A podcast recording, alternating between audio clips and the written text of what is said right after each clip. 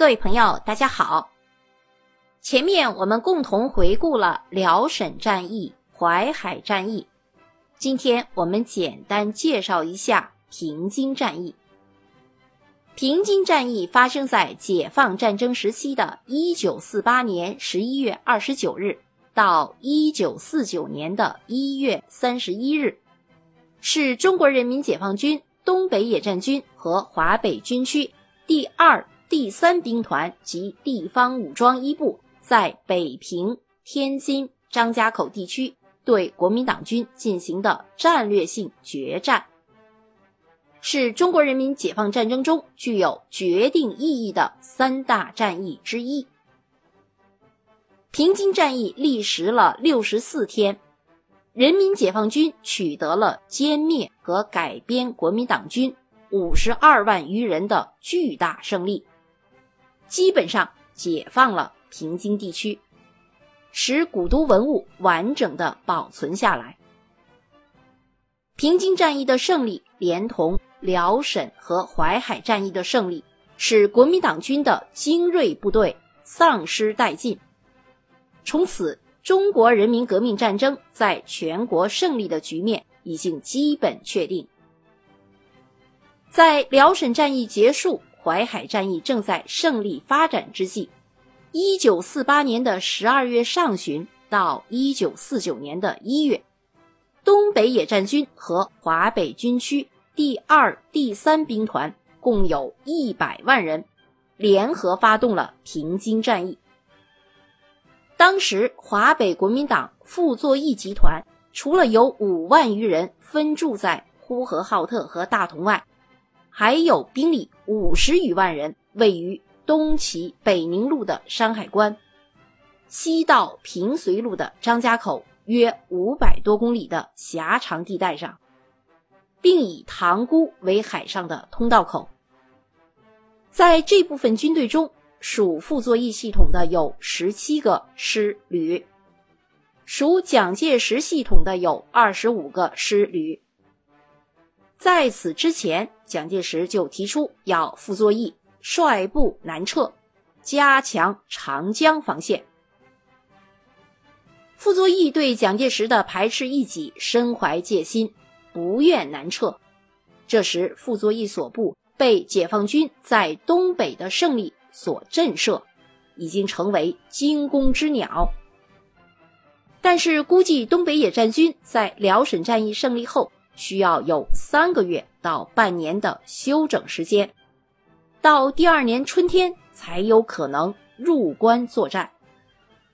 傅作义就不断收缩兵力，先后放弃了承德。保定、山海关、秦皇岛等地，准备随时从海上南逃，或者是西窜绥远。如果傅作义集团撤走，人民解放军虽可不战而得平津，但是国民党的长江防线就得到了加强或保存了较多的作战力量，这对今后我军的作战是不利的。因此。稳住华北的敌军，使他不迅速决策南逃或者是西窜，就成为能否实现就地歼敌的关键。根据中共中央的部署，东北野战军主力在辽沈战役结束后不久，从一九四八年的十一月二十三日起，就提前结束了休整。八十万主力军从长城沿线。取捷径，隐蔽的挥师入关。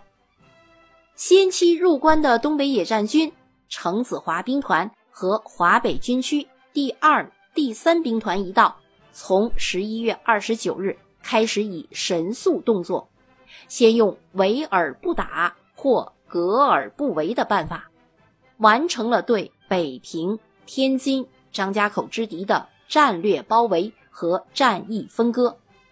截断了他们南逃西窜的通路。随后，按照先打两头，后取中间的顺序发起攻击。在十二月下旬，先克西边的新保安、张家口，在新保安歼灭傅作义嫡系主力一万五千余人，十二月二十二日在张家口歼敌五点四万余人。一九四九年一月十四日，解放军以强大的兵力发起了对天津的总攻。东北野战军经过二十九个小时的激战，攻克了这座坚固防守和重兵守备的大城市。天津国民党守军十个师十三万人全部被歼。天津解放后，塘沽守敌乘船南逃。为了使北平这座举世闻名的古都免遭破坏。解放军在围城后就派出代表同傅作义接触。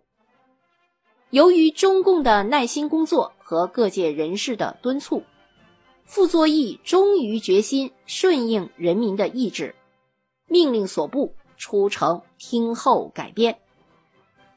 一九四九年一月，北平宣告和平解放。平津战役纪念馆位于天津市虹桥区平津道八号，是一座全面介绍平津战役的现代化展馆。纪念馆于一九九七年建成，由胜利广场、主展馆、多维演示馆和军威园四部分组成。平津战役纪念馆基本陈列包括战役决策、战役实施。人民之前，伟大胜利，英烈业绩五个部分。聂荣臻元帅为纪念馆题写了馆名。